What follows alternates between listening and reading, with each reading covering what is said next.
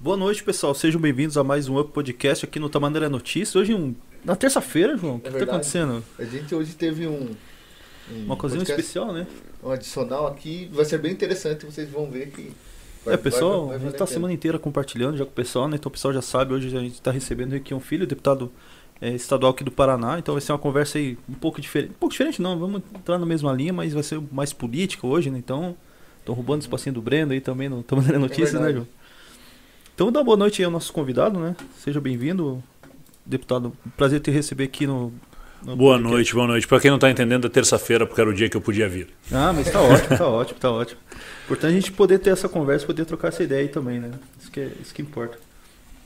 Então vamos lá, né, mano? Começando aí já os trabalhos aí, vamos aproveitar para agradecer ao, ao, ao OneTech, né? Que é o nosso patrocinador.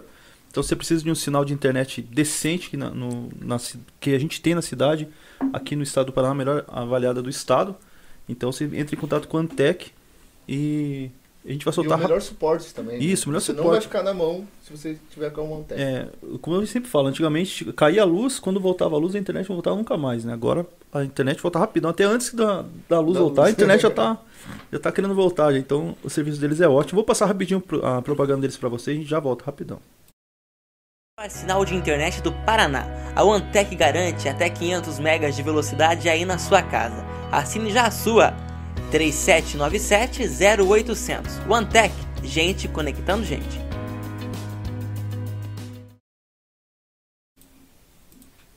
É isso aí então, pessoal, já aproveita ali, entre em contato com a Antec e se você tem, não tem uma internet tão boa, ou se você não tem internet, entre em contato com eles que eles vão estar atendendo vocês. Então vamos lá, né, mano? Conversar e já começar os trabalhos, né? Vamos parar de enrolação. É, estamos enrolando demais já É, é, esse podcast. Tem bastante assunto. Se você quiser enviar É. a sua pergunta, porque aqui é um filho, você pode mandar pelos comentários, a gente vai estar lendo, vocês podem interagir. Uhum. A gente vai falar so- sobre a política, so- sobre várias dúvidas que estão em pauta, né? ah, agora, o assunto Até a gente estava falando um pouquinho antes aqui, né? Tem uns spoilers aqui da- dos assuntos. E vamos já iniciar. Então manda suas perguntas ali pra gente, que a gente vai estar perguntando pra ele aqui também no ar. Então, é, como começou assim? Porque assim, eu fico imaginando a sua vida, né? Porque você é filho do, do ex-governador, o Roberto Equião, né? E, cara, devia ser muito louco se acordasse, pô, mano, você olha assim, tem uma figura lá, como que era pra você assim? Cara, normal, não Normal. muda nada, não muda absolutamente nada. Mas assim, uma. Você já pensou, já queria desde pequeno já entrar na política? não, bem, uma- bem pelo contrário. A ideia era não trabalhar com política. Tanto que eu entrei na política eu já estava com quase 36 anos de idade. A ideia era não trabalhar com política, era tocar minha vida. Eu tinha um escritório de advocacia. Eu acabei sendo puxado de volta para a política por questões partidárias internas do MDB à época e acabei me envolvendo com isso e entrei. Mas a ideia desde moleque era não trabalhar com política. Então, Mas pai- existia essa cobrança da, da tua família? Ao contrário, ao contrário. Minha mãe, minha irmã, minha mulher, ninguém, ninguém quer que eu trabalhe com política. É, normalmente a família não quer, né, cara? Porque sabe que é. Cara, entenda, entenda o seguinte: você a cada quatro anos tem que fazer um concurso. Uhum. Ninguém chega lá sem voto, ninguém chega lá de graça. Então, ah, não sei o que, não, mas é, a cada quatro anos tem que fazer um concurso, tem que trabalhar muito, tem que se eleger, tem que conseguir voto, tem que perdurar quatro anos fazendo um bom trabalho, se colocando. São poucos aqueles que se elegem, que têm programa de televisão, que tem muito dinheiro, que compram uma eleição, ou que tem um espaço grande na mídia. Então é um trabalho bem árduo, é um trabalho bem difícil. Eu não gosto de falar do que eu não entendo, então exige muito tempo de estudo, exige muito tempo procurando entender as coisas. Então é um. dá trabalho, é puxado, é cansativo. E mas tem os seus benefícios, é, é lógico, é bem gratificante. Mas a família sofre muito a cada quatro anos. Você está desempregado. É, Coloca, coloca isso na conta, né? A cada quatro anos é certeza que você vai perder o seu emprego. E fora que é uma cobrança da sociedade e até questão da, da sua família, porque querendo ou não, o pessoal vai pra cima, né? Todos os olhos acabam. se Cara, é o chicote que engrossa o couro. Né? Isso aí a gente não, não sofre mais com isso, mas tem sim, tem uma cobrança, tem uma exigência. Eu sou filho do Requião, como se colocar, como você concorda com tudo que seu pai fala, o seu pai é polêmico, você também é, então cria-se essa expectativa, esse trabalho em cima disso. E acaba sendo interessante, de certa forma, essa comparação, né, essa cobrança que tem. Mas eu acho que vale a pena, vale a pena. E assim, o, como você falou, teu pai é bem polêmico, né? Então, assim, é que eu acho, não, não digo que bem polêmico, mas ele assim, ele é bem Não, ele é bem polêmico né? mesmo. Mas ele é que ele fala o que ele pensa e daí entra em polêmicas, né? E quando você vai entrar assim, o pessoal não, não teve, teve muito hate pra, em cima de você, com no relação assim, ah, pronto. Tem, tem quem não gosta de mim de graça já, né? É, exatamente. Ah, filho, Sem lá, lá vem filho de político, ganhou o cargo. Irmão, vem ganhar um cargo de deputado pra você ver se é fácil. Né, Não existe isso, não, não existe essa herança. Ah, mas é a família de político na política. Se você acha ruim, entra, dá a cara a tapa, procura um partido, se coloca, seja candidato. Quer dizer, é, existe em relação à política um sentimento de que alguém tem que fazer alguma coisa, desde que esse alguém não seja eu. Então as pessoas gostam, é fácil de reclamar, ainda mais hoje com a internet, as pessoas têm essa proteção das telas, né, de poder reclamar de tudo sem estar presente, sem se colocar. Então tem bastante os haters, tem bastante. E hoje nesse Brasil dividido que nós temos aí de 8 ou 80, né, isso fica ainda mais evidente e a gente vê que a política ainda é muito rasa, as pessoas não se aprofundam, não entendem bem o que está acontecendo, acabam repetindo coisas que eles leem na internet que não fazem sentido. É, isso que é ruim, né? É, porque acabou polarizando muito tudo, né? Então as pessoas elas são de um lado ou do outro. Isso a partir de 2014, 2013. São de um lado ou do outro sem saber que lado que elas estão Exatamente. e por quê. E hoje em dia ficou até difícil a questão de um, de um diálogo, né? Ah, o que é necessário, né? A gente, acho que desde 2014 que eu vejo que houve esse rompimento. Há um rompimento, há uma falta, há uma dificuldade de diálogo, sim, porque todo mundo tem certeza. Né? A gente tem uma, uma ódio à mediocridade. Vamos pegar vacina, por exemplo. Nós temos os 10 melhores infectologistas do mundo falando: olha, para combater a Covid tem que tomar vacina. Daí nós pegamos os 100 melhores médicos do mundo, realmente eles têm razão, para combater a Covid tem que tomar vacina. Aí o cidadão vai lá, entra na internet, no Google e põe por que não tomar vacina? Aí tem um texto de um sujeito lá que se diz médico, pode ser ou pode não ser, mas não é um dos melhores do mundo, e o cara resolve acreditar que ele tem a capacidade de interpretar a ciência e discordar dos 10 melhores infectologistas do mundo, porque ele leu um artigo de um fulano qualquer na internet e o Google diz para ele que ele não precisa tomar vacina. Então a gente criou, com acesso à informação, sem a necessária compreensão de texto e sem a gente entender bem o que está acontecendo, uma forma de que os idiotas acham fundamento para sua própria idiotice. Então eles têm certeza absoluta de tudo. Ninguém mais tem dúvida em relação à política. E de um dia eles são especialistas em vacina, no outro dia eles são especialistas em economia, no outro dia eles são especialistas em futebol. E eles sempre têm certeza de tudo. Ninguém mais tem dúvida de nada. A internet acabou amplificando, né? Ela é democrática, que deu a voz, tirou, digamos, do, Anonimato? né? da- da- das grandes mídias o monopólio da informação. Porém, hoje qualquer problema- pessoa o pode problema- amplificar, né? É, o problema é errado. que você tira da mídia o monopólio da informação, informações muitas vezes é, bem direcionadas, procurando um, um certo objetivo, mas você não preparou a população para separar o joio do trigo. Então eles têm acesso a qualquer informação. Se você colocar no Google por que, que campo de concentração é bom, vai ter página dizendo para você que estava correto o antissemitismo. Então a gente tem que tomar muito cuidado com o acesso à informação. A gente precisava melhorar a educação das pessoas. Capacidade de interpretação de texto, capacidade de processar informação e digerir informação.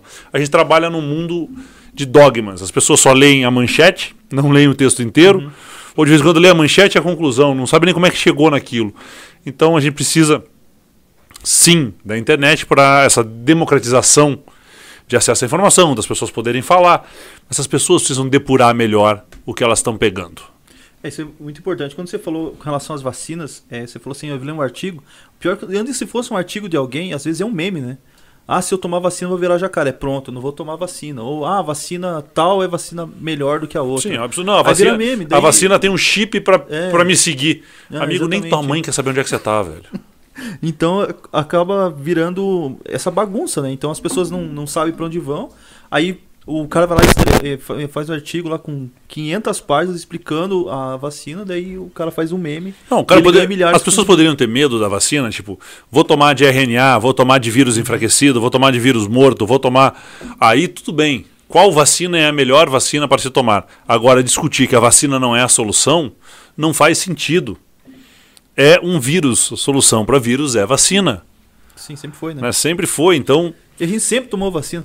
Que, A a gente é quase da mesma- da mesma idade. E, pô, quando a gente era moleque, a gente tomava uma pistolona assim no braço e ninguém reclamava. Ninguém reclamava, ninguém Com perguntava o que era. do Zé Gotinho na piscina, né? Com o Zé, Go- Zé Gotinho. Exatamente. Então a vacina é a saída para essa crise.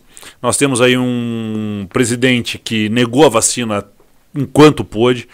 Hoje o Paraná comemora, ai, nós temos vacina. Números pífios de vacinação, nós estamos com quase dois anos, vamos para um ano e meio já de, de pandemia, e nós não temos 50% da população vacinada. Os grandes países, em Isso seis meses, doses, né? isso com as duas doses. Então, e os grandes países em seis meses já tinham quase 70% da sua população, fora os Estados Unidos, que está com um problema enorme também, porque lá tem essa história do antivacina lá também. Lá é forte, né? Né? Então, e daí estamos lá com a- o número de mortes aumentando novamente, as pessoas infectadas. E quem está na UTI? Justamente quem não quis tomar a vacina. É, nos Estados Unidos, é 97%, a última pesquisa que eu tinha visto, das pessoas que não tomaram a vacina são as que estão internadas, né? Ou seja, as pessoas que estão tomando vacina não estão tendo eh, tanto agravamento, né? Como a gente esperava, né? Só que, Sim. infelizmente, a gente está tendo um desgoverno absurdo no país, né?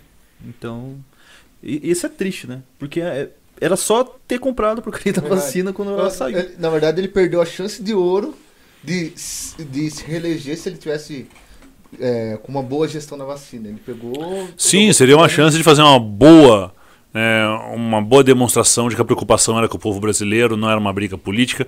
Mas está aí, CPI da vacina lá mostrando que teve corrupção, que teve vontades políticas, que transformaram um problema eh, de saúde num problema político e de corrupção que matou mais de meio milhão de pessoas e continua matando. E ainda tem gente fazendo política em cima disso que é temerário, é um absurdo. É, e as pessoas foram. Estão ainda comemorando, estão fazendo festa, né, para o governo, e isso é triste, né, porque a gente não. É o que a gente estava falando, as pessoas estão tendo informação, mas elas não criticam aquilo que, que acontece, né? Não é, não é o fato, por exemplo, é, você está aqui e a gente puxa, tem uma posição sua que eu não concordo, ou, ou que eu acho certo, que eu não vou é, estabelecer uma crítica, falar assim, olha, eu não concordo com isso. Mas veja, Isso é é- mas não é uma questão de crítica. 7 de setembro. Sim, Muita gente estava lá na rua, pela democracia e pela liberdade, defendendo o regime militar Uhum. E o fechamento do STF, que é o garantidor da Constituição, são as pessoas que é o que te garante liberdade de expressão, que te garante um julgamento justo, que te garante ampla defesa, presunção de inocência, direito à educação, direito à casa, Saúde. a saúde. Então as pessoas vão. Não, estamos aqui pela liberdade e pela democracia, mas queremos o fim do STF e o golpe militar. Amigo, não funciona. Não- ou você quer um, ou você quer o outro. Então, é isso que eu digo. As pessoas não estão preocupadas em entender o que está acontecendo. Estão muito no oba-oba, aquele que a gente chama de comportamento de manada. É, Mas Literalmente. essa questão, eu acho que o buraco é um pouco mais fundo, porque é, a gente não tem uma, uma educação política nas escolas, né? É, o- o- se, se você perguntar Ah, pro tem pessoal é, é, a função do- dos deputados, o que fazem, vereadores, a gente, a, a gente é um país, digamos, até na questão da democracia, que, que é bem cedo, bem recente, né, que a gente teve. Então, eu, eu- creio que o, o, pa- o país ainda está aprendendo. Porque a- a- até antes de 2010 não tinha tanto engajamento assim, né? Na, Veja, a minha geração, que- quem tem mais de 40 anos da minha geração, ainda pegou o final do SPB Organização Social Política Brasileira. E lá você aprendia um pouco da história do Brasil. Mas era um resquício do regime militar e as pessoas tinham essa mágoa que não, ninguém podia, porque política era uma coisa ruim. E desde então vem se desconstruindo a política. Por quê? Se você tem um povo que entende de política, você tem um povo que é difícil de ser controlado.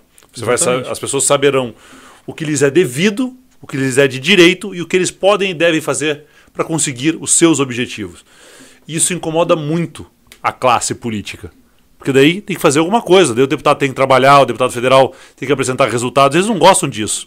Deputado federal hoje é praticamente um vereador glorificado, um despachante do prefeito para conseguir favores no governo federal.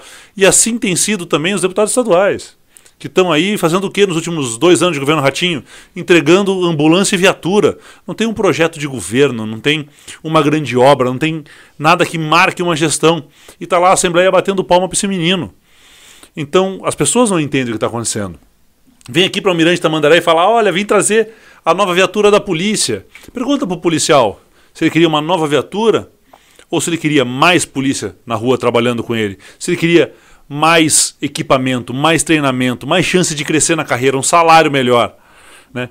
Então, é muito ruim a política hoje no Paraná e no Brasil. Eu acho que a gente precisa melhorar muito ela. E as pessoas que estão nos assistindo deveriam, de vez em quando, prestar um pouquinho mais de atenção no que acontece na Assembleia. Porque os discursos da Assembleia têm sido tristes. E o posicionamento dos deputados, pior ainda. Só que quando eles estão aqui em Almirante, quando estão aqui em Colombo, quando vão para o interior do Paraná, o discurso é bonito. Mas na prática, os mandatos são, têm estado bem feios. E acaba virando celebridade quando vão para os lugares, né? Então vão, vão tirar foto com o povo, ah, a gente que trouxe Sim, você, rua, você aparece, né? Tipo, cara, o que, você chega numa rádio do interior, o que, que você trouxe para a cidade? Cara, eu trouxe um fim a fiscalização do governo, eu trouxe uma tentativa de diminuição de imposto, eu trouxe aqui a denúncia de que a Copel e a Sanepar estão aumentando água e luz acima da inflação de uma maneira desnecessária, onde o lucro dos acionistas é absurdo e você, povão, está pagando mais caro, está sofrendo, está faltando dinheiro, está faltando comida na mesa, estou lutando pelo seu emprego. Ah, mas é que o deputado fulano disse que vai trazer tantos quilômetros de pavimentação asfáltica para a cidade. Peraí, isso tinha que ser programa de governo. O asfalto tem que vir porque a cidade precisa. Não porque o prefeito puxou o saco do deputado, o deputado puxou o saco do governador. Então as pessoas precisam compreender melhor o que, que a gente faz, ou melhor, o que a gente deveria fazer. A importância das redes sociais, que eu vejo que você é bem engajado nas redes sociais, lá sempre tá o dia inteiro trabalhando e postando. Eu tento é justamente para trazer isso, né? Para trazer isso, para trazer a transparência ao mandato. E eu tomo um cuidado muito grande na rede social que eu tento não criar um personagem. Eu vejo meus colegas lá e vários outros políticos do Brasil afora que na rede social tem um personagem. Não é o que ele faz, não é o que ele pensa, não é o que ele é, mas tem uma assessoria muito bem paga, tem pessoas que pensam muito em relação à imagem e marca, que criam aquele personagem. Então o deputado na rede social, ele é atuante, ele é família, ele estuda, ele fala bonito, e quando você vai falar com ele, ele não sabe o que ele está votando. Né? Isso federal, estadual, aqui no Paraná, vereadores. Então a rede social ela é muito boa quando ela é autêntica. Porque senão ela é só mais uma maneira de fazer propaganda e dissimular a informação. Mas é essa questão né, de é, você trazer para a população, ainda mais com, com esse meio da internet, né? É, eu, eu, acho que talvez tem faltado nos últimos anos é, tanto legislativo quanto a Câmara, em outros níveis, né? É, é trazer, se aproximar do povo com uma linguagem mais fácil de, de entender, né? Porque, Sim, de falar português, né? Porque o político gosta de falar, falar enrolado. Exatamente. É, falta, falta falar português, falta ter uma, uma linguagem mais próxima para que as pessoas entendam melhor. Mas aí vai chegar na eleição para vereador. Na eleição para deputado, na próxima o Requião Filho vai aparecer aqui no Tamandaré e falar: cara, eu lutei por mais emprego, eu lutei por menos imposto, eu lutei contra o aumento da Sanepar, eu lutei contra o aumento da Copel, eu lutei por um governo mais atuante durante uma pandemia, para que a gente saísse disso mais cedo. E daí alguém vai olhar e falar assim: ah, mas o deputadinho fulano de tal veio aqui e conseguiu o ônibus para levar o pessoal no enterro da minha tia. E aí? É assim que você decide o voto? E tem sido assim com vereadores, com prefeitos. Quem é que me traz mais benefício imediato? Só que esse benefício imediato custa caro. muito caro. É, é como é o caso da, da concessão agora da que a gente estava comentando até da dos pedágios agora, né? O pedágio é mais um golpe no Paraná que vai ser duríssimo de engolir. O governador se elegeu se dizendo contra o pedágio. Daí chega na hora de decidir como será o futuro do pedágio que acaba agora em novembro desse ano. Ele vai para Brasília, vira para o presidente e fala assim: Bolsonaro é o seguinte, as rodovias federais estão nas mãos do governo do Paraná. E lá tem um pedágio muito ruim, muito caro, envolvido em corrupção. Eu preciso de uma solução, porque eu me elegi dizendo ser contra. Eu vou devolver para você e você faz o pedágio de novo. Ele podia ter dito: ficamos com as concessões e vamos dar um jeito nessa bagunça, vamos resolver o Paraná. Mas ele foi lá e terceirizou. E na campanha, quando tiver o pedágio bombando de caro já de novo, ah, mas não foi culpa minha, foi o presidente, foi Brasília, não tive nada a ver com isso. Vai terceirizar a culpa. Vai terceirizar a culpa. Cara, tem bastante comentário. A gente já vai ler alguns comentários aí do pessoal que tá bombando em comentário ali. Então pode mandar suas perguntas também. Que a gente vai estar tá trazendo. Quer já leu ou já quer ler algumas? Uhum. Já começamos a ler também alguns. Já tem bastante gente participando, né? Tem bastante comentário. Pode mandar suas perguntas aqui também, né? A galera mandando boa noite, bastante gente mandando boa noite, né? Eu Se vou você ler. quiser também É, fica à vontade Não, também, também. vocês escolhem, o programa é de vocês. Não vou tomar conta do Não, programa. aqui, Vocês não são... aqui você, você que manda. tá em casa. Fica tranquilo. É, a Ana Paula tá mandando boa noite. Orgulho do deputado, Jacarezinho. Presente, pessoal aí aparecendo aí. A Esse é o nosso Ana pessoal, Paula, na Paula Jacarezinha, minha, minha amiga pessoal lá de Jacaré.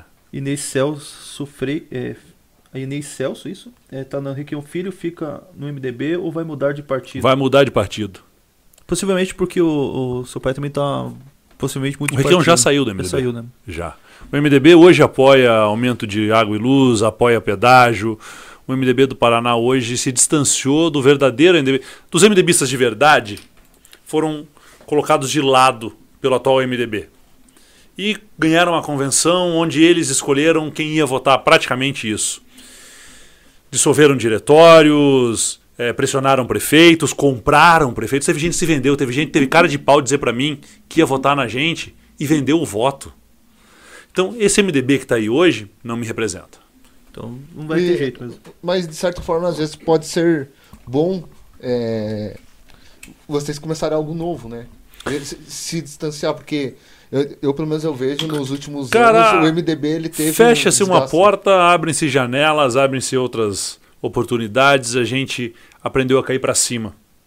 Né? Não sou tartaruga que fica deitada no casco. A gente vai construir, vai correr atrás e vai buscar um partido que possa ser feita a boa política, que caiba um bom discurso, que não queira se vender, que não esteja procurando interessezinhos pessoais, uma ajudinha para campanha, a nomeação de um, de um amigo, de um cabo eleitoral. E o MDB, infelizmente, hoje é isso. São pequenos favores pessoais para ajudar pequenas pessoas, e isso não é boa política. É, é complicado. né? Deixa eu ver mais comentários aqui, né? Ah, onde que eu parei? Tá, da Inês aqui perguntando se ia sair, né? Do, A Inês também tem mais uma pergunta ali. é, A Inês, pelo jeito, é apoiar- pedetista, isso é, aí, Vai Inês. perguntando se vai apoiar o Ciro, né? Tá perguntando. Quais são as propostas do Ciro? É, Tem boas não- propostas. Qual é o problema hoje? Quem que você vai apoiar para presidente? Eu não sei. Eu não apoio o Bolsonaro.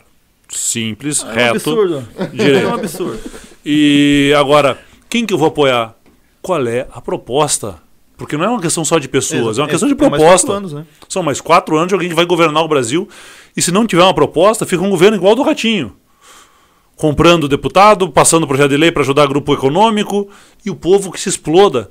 Então não funciona. Eu gosto de, eu quero saber antes de mais nada as propostas completas dos candidatos. É isso que tem faltado para a gente decidir quem nós vamos Eu apoiar. vou dizer uma coisa, não é só você não que tá É, esperando essa proposta mais completa, assim. A gente também tá olhando, assim, porque, olha, pra mim, a- as opções que estão se desenhando não, não me interessam, né? O atual presidente nem o, anterior. E, mas aí também não vem ninguém pra falar assim, olha, Ninguém se confia, confia em mim, agora, nós estamos aí. Então, eu estou isso. esperando a proposta do Daciolo ainda. No fim, eu acho que era melhor a gente ter votado nele, a gente errou o voto. Feio ali. Tinha sido melhor, velho. Mas você Bem, tem né? esperança numa terceira via forte? Você hoje em dia Eu você tenho vê- esperança numa proposta forte. Vamos, vai, vai sair terceira via? Será que dá tempo? É, Será que monta? Tá muito em cima. Está muito em cima, está polarizado. Há, há um porquê de estar polarizado. Eles querem que esteja polarizado. Então, me interessa uma boa proposta. Primeiro turno eu voto na melhor proposta. No segundo turno eu voto no menos pior. Aí eu quero ver, você vai me dizer qual que vai ser o mais pior. Se for que der desenhar ali, vai ser difícil. Mas é, é essa. É Sim, essa é, a gente vai ter que entrar a- nessa. o, o desenho da política nacional ou estadual, o modelo de dois turnos é esse. Primeiro turno você vota na pessoa que você acredita. Uhum. Se o seu candidato não for para o segundo turno, você vota naquele que você considera o menos pior, porque o seu candidato já ficou no primeiro. É isso, é o sistema brasileiro de votação de dois turnos. Dei mais perguntas que o Anto está mandando, que eu não tenho uma pergunta, só quero agradecer pelo seu trabalho em favor dos professores e principalmente a favor da filosofia. Gratidão. O Antônio, que é parceiro nosso, que também já esteve aqui também, ele é filósofo e também mexe com astrologia. Foi bem legal a conversa com ele, tá mandando É porque existe uma briga aí de tirar a filosofia do currículo. Sim. né? E a filosofia é o que nos levou a ter a ciência, o que nos levou a ter conhecimento, a essa busca insaciável pelo conhecimento que al- né? alguns de nós temos, vem da filosofia. Só que o questionar, como eu disse, o questionar incomoda. Quando a gente questiona, a gente incomoda quem está no topo da pirâmide. Então eles buscam tirar isso, principalmente das escolas públicas. Você nunca vai ver uma escola particular dizendo que vai tirar filosofia, sociologia e história do currículo. Mas você vai ver um bando de canalha defendendo que isso saia do currículo das escolas públicas. E com relação à escola cívico-militar, você entrou, criticou bastante também essa, essa medida, né? É uma propaganda. É uma mentira. Veja, ah, os colégios militares têm notas ótimas. Tem. Tem uma prova dificílima para você entrar, ou seja, você só escolhe os melhores alunos. Aqueles que não estão preparados ou que não estudaram não entram no colégio militar. E geralmente são filhos de militares que já estão acostumados com isso um pouco em casa, já conhecem um pouco de como funciona o sistema. Aí você pega uma escola comum, joga quatro policiais lá dentro, diz que as crianças vão ter que ficar em formação, bater continência e ficar em sentido, e que isso vai resolver todos os problemas daquela escola naquele bairro. Tanto não funcionou, a proposta é tão ruim, foi tão pensada somente para fazer propaganda, porque estava num momento bolsonarista, estava num momento onde o militarismo estava em moda, que das 200 escolas propostas, apenas 50 e poucas estão com o modelo em funcionamento. Dessas 50 e poucas, várias já estão com problemas, inclusive de gestão. E problemas entre alunos e policiais, professores e policiais. É bom ter o policial na escola? É ótimo. Nós tínhamos um projeto onde o policial morava na escola. É bom ter polícia por perto das crianças? É maravilhoso, garante a segurança, afasta o tráfego. É necessário? É. Entregar para policiais sem a devida preparação, adequação e treinamento é um erro. Então, qual é o problema da escola cívico-militar? Só foi pensada na propaganda. A realização desse programa jamais foi pensado. Como seria feito? Jamais foi pensado. Se daria certo? Jamais foi pensado. Pensaram só na propaganda. Tem policiais que serão melhores que qualquer diretor. Tem policiais que serão piores. Tem diretores que serão melhores, tem diretores que serão piores. O negócio é qual policial, qual o treinamento que ele teve, qual a preparação que ele teve. Nós estamos falando de pedagogia, de aula, de colégio, de crianças. Veja, eu não tenho a menor condição de ficar numa sala de aula com 35, 40, 60 adolescentes numa sala de aula. Eu vou jogar a cadeira em alguém. Então, eu tendo esse conhecimento, não vou me aventurar a administrar uma escola, a dar uma aula. Né? Ah, mas tem, tem policial que dá aula na academia. Nós estamos falando de um policial que dá aula para adultos que prestaram concurso para ser polícia. Você chegar na qualquer escola aqui de Almirante Tamandaré, botar quatro policiais e falar agora vai todo mundo bater continência, não vai funcionar. O embate era previsível. E a preparação de professores e policiais foi deixada de lado. Então é algo que poderia dar certo? Pode dar certo. Pode ser melhorado? Pode ser melhorado. Mas tem que ser feito como programa, não como propaganda. É, Essa é a como tá- grande diferença. Foi feito com muita pressa, né? Realmente. Não, foi feito para fazer propaganda. Não foi pensado nunca no sucesso do programa. Nunca foi colocado o interesse dos alunos em primeiro lugar. Tampouco o interesse dos policiais. Os policiais que estão nessas escolas, com o extra que eles ganham, com o imposto que eles pagam, eles acabam devendo. Então foi muito mal pensado. Esse é o grande problema da escola cívico-militar, que foi um golpe midiático, um golpe de mídia, uma propaganda, que acabou trazendo problema para alunos, policiais e para todo o sistema. E ainda acaba queimando algo que, se fosse bem feito e bem pensado, até poderia ser bom. Tem mais gente participando aqui. Ah, o Anthony, o Anderson está mandando aqui. Muita gente mandando boa noite, né? É, tá, é, poucos vão em busca de informação, a maior parte é, quer opinião pronta, né? Não é mais. É mais, É mais fácil, fácil, né? interpretar, né? Você Claro. pega. É o que a gente falou de ler o título, né? Você estava falando ali, a pessoa lê o título, ah, beleza, já li a matéria. É, o Fernando Todes está mandando, estamos juntos, deputado Requião Filho, gosto muito de ouvir seu posicionamento sobre a política. Muito bom que o Tosi goste. é. Muito bom que ele goste mesmo. A galera participa. Ele trabalha comigo, se ele não Ah, gostava, se tava, não, é, se não gostava, você tá achado ao vivo aqui. Ah, o Douglas Ricardo mandando boa noite. Muita gente mandando boa noite. Ah, pessoal, a Jos- a Josélia tá mandando. Requião Filho, conte comigo sempre. É, parabéns pela sua dedicação. Deixa eu ver se eu acho uma pergunta aqui. Quanto vai achar aí? É, você, Pode- tá, fal- você tá falando da polícia, né? Você, eu vejo nas redes sociais você é bem engajado com, com essa questão da, da polícia, né? Por, por melhores salários e. Cara, eu acho um absurdo essa. Primeiro que tem uma galera que tenta fazer uma separação. Por exemplo, eu sou mais à esquerda, eu sou mais progressista, então eu não gosto de polícia. Pelo contrário, eu sei o que o policial passa, eu sei o quanto ele sofre e eu adoro e respeito o trabalho da polícia.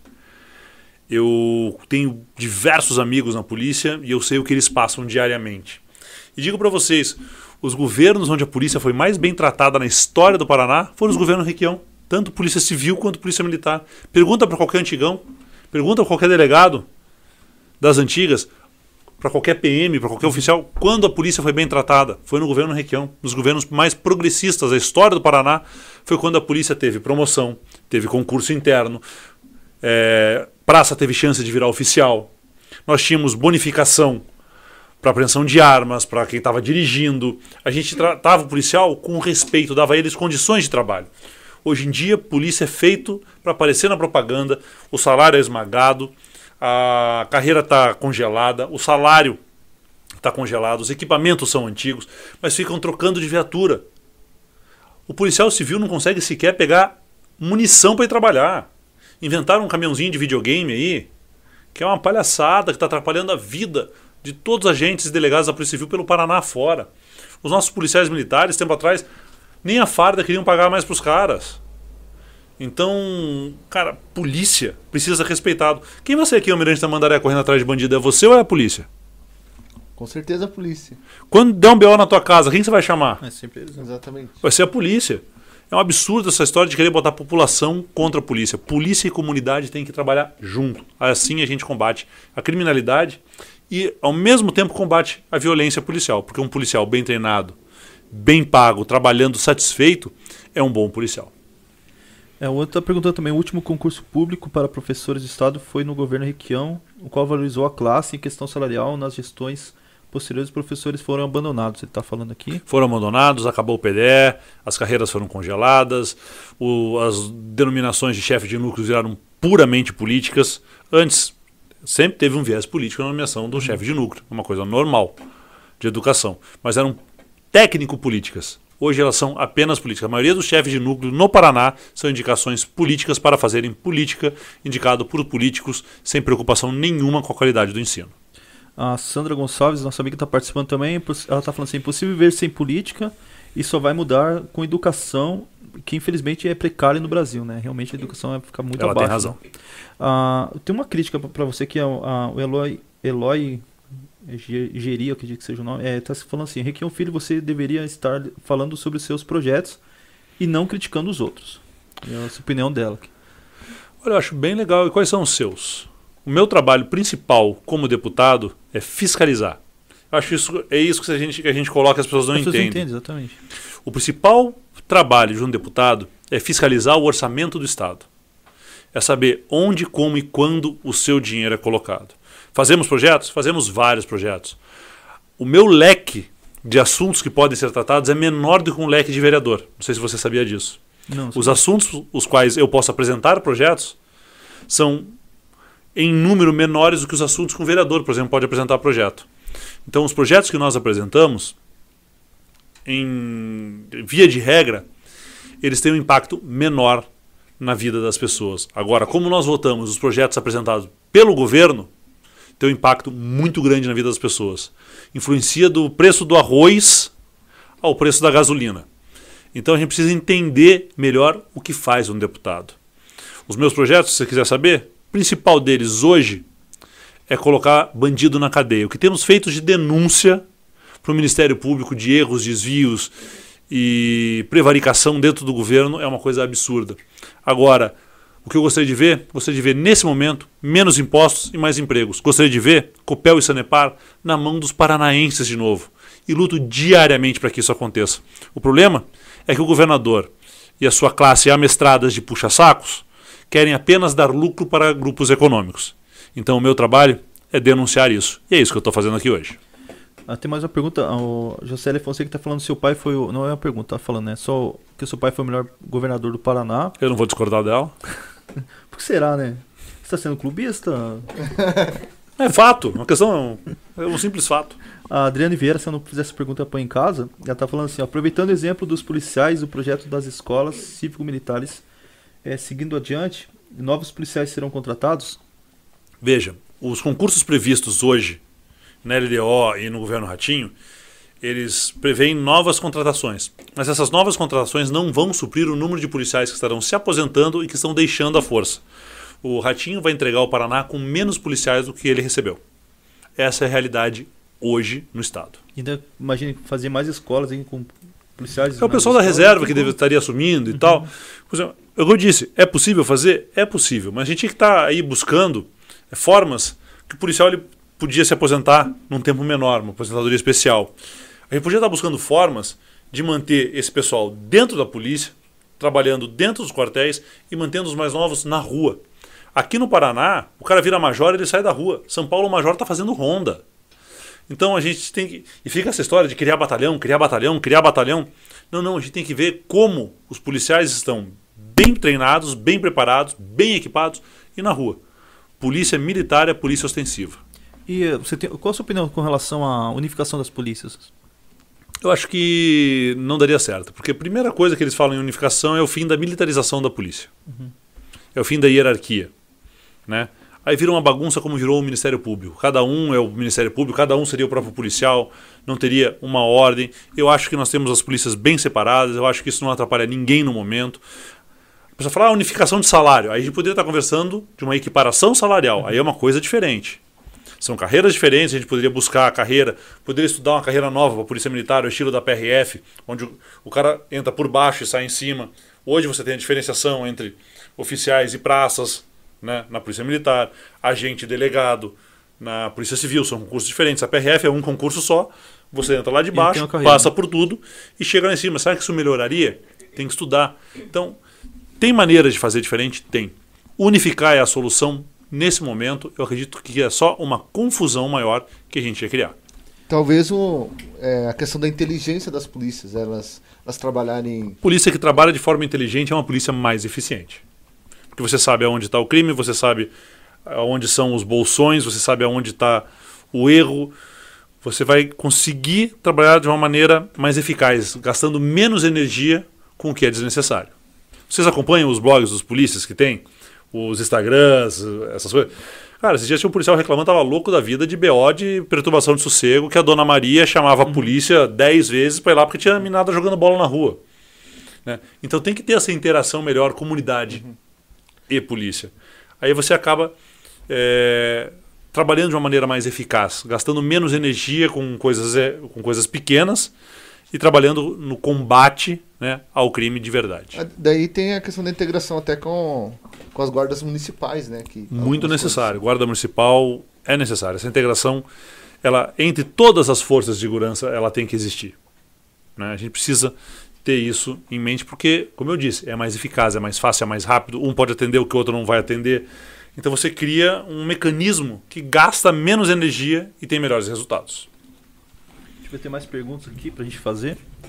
a, a, a Emanuela está falando assim, a Assembleia Legislativa do Paraná passa ao vivo no, no Facebook, é importante as pessoas assistirem é, e acompanhar o trabalho dos deputados. Isso é importante até. Eu acho muito importante. Até para a gente saber quem que estão falando, que estão votando exatamente isso, né? Depois a gente vem reclamando do, do, das coisas reclamando que acontecendo que... e não sabe quem e votou. E não acompanha o que acontece lá. Até um negócio bem legal que aconteceu aqui na cidade de Almirante. Os vereadores mudaram o horário da, que, que eles da, fazem ali da sessão, pro, da, da sessão para a noite, para a população né?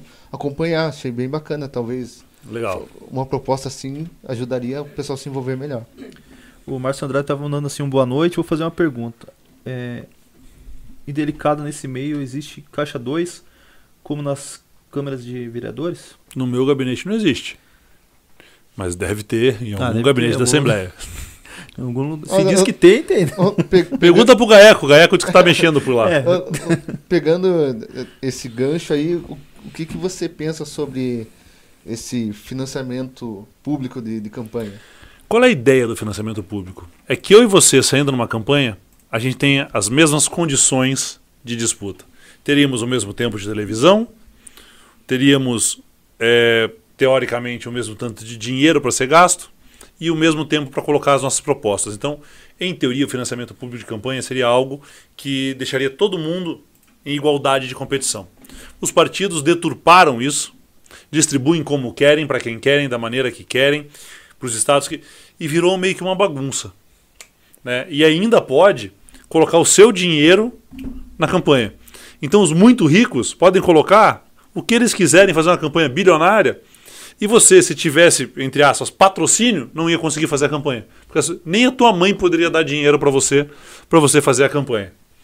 Então, é um sistema que, em teoria, é muito bom, que põe todo mundo em pé de igualdade. Mas é lógico que deram um jeitinho brasileiro de dar uma distorcida nesse sistema e estão aí abocanhando uma fatia muito maior do que deveriam para fazer as campanhas. As campanhas são muito caras.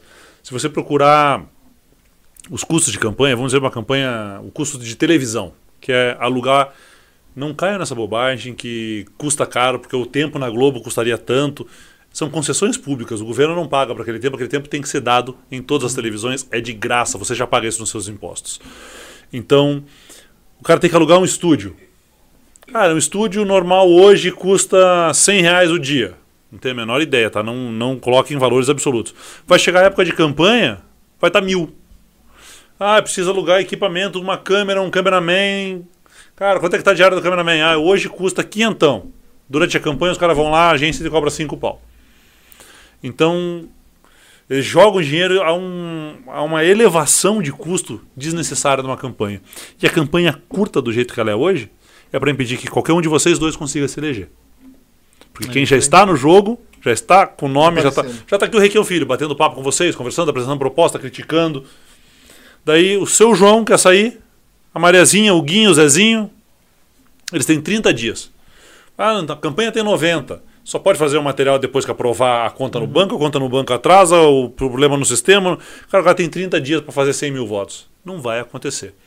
Então, essa campanha curta é justamente para que quem já está permaneça. O próprio sistema, o sistema se protege. Com que, com que não haja essa renovação. Né? O sistema existe para não haver renovação. Isso é muito ruim, né? E daí quando aparece alguém, o pessoal acaba não votando essa pessoa. Ah, não conheço, não sei quem é, às vezes não. Pois é, não conheço, não sei quem é. O que que trouxe para mim? O que, que você uhum. trouxe? É, o que que eu ganho? O que, que, que eu, eu ganho? ganho? Exatamente. Essa é a pior parte. Né? Tem mais perguntas aqui. É, a Inês Celso está falando que um filho sai candidato ao governo do, do Paraná. Um dia. Eu te querendo para governadores já também. Olha só. Ah, daí a Eloíra Almeida está mandando boa noite, meu amigo, amigo deputado. Grande. Eloíra, Eloíra, Eloíra dançarina, Eloíra taxista. O José Machado Melo tá mandando assim: boa noite. Faz favor de perguntar pro deputado se ele faz trilha de moto. Eu moro em uma chácara aqui em Rio Branco do Sul. Era eu mesmo. E vi uma equipe de trilheiros fazendo. É, fazendo lanche. O lanche, no Pesque Pague? No Pesque Pague. Tinha muito parecido com ele. Era eu. CBCL. É você mesmo? Eu mesmo. Tá fazendo trilha lá. Você gosta de fazer trilha? É, Pelo jeito gosta. Cara, eu gosto tanto que eu deveria até aprender. Mas eu gosto, era eu mesmo. Onde que foi que ele me viu ali? Rio Branco do Sul. Rio Branco do Sul, era eu sim. Ah, o GC Tavares está mandando assim: velha política que nunca muda, vai passando de pai para filho e continua é isso que eu digo. a mesma ladainha. Olha, olha que legal. Se o seu pai tem uma padaria e você resolve virar padeiro, que bonito, ele tem orgulho do pai e quer continuar a carreira. Uhum. Seu pai é médico, você quer ser médico, que orgulho, vai assumir o consultório. E daí o pai passa para o filho. Isso realmente acontece. O pai vai lá, pega o consultório, os pacientes e passa para o filho. Se o filho for ruim, ele acaba perdendo, quebrando o consultório. Se o, pai, se o padeiro for ruim, ele acaba fechando a padaria. Mas o pai passa para o filho e todo mundo acha isso bonito. Aí você fala assim, puta, eu tenho orgulho do meu pai, um baita de um político, um cara que mudou a história do Paraná, eu quero seguir os passos dele. Ai, que feio passar de pai para filho. Não, não é passar de pai para filho, não. Eu tenho orgulho do meu pai, vi o bom trabalho que ele fez e pretendo e tento fazer a diferença numa política que é uma porcaria no Brasil afora.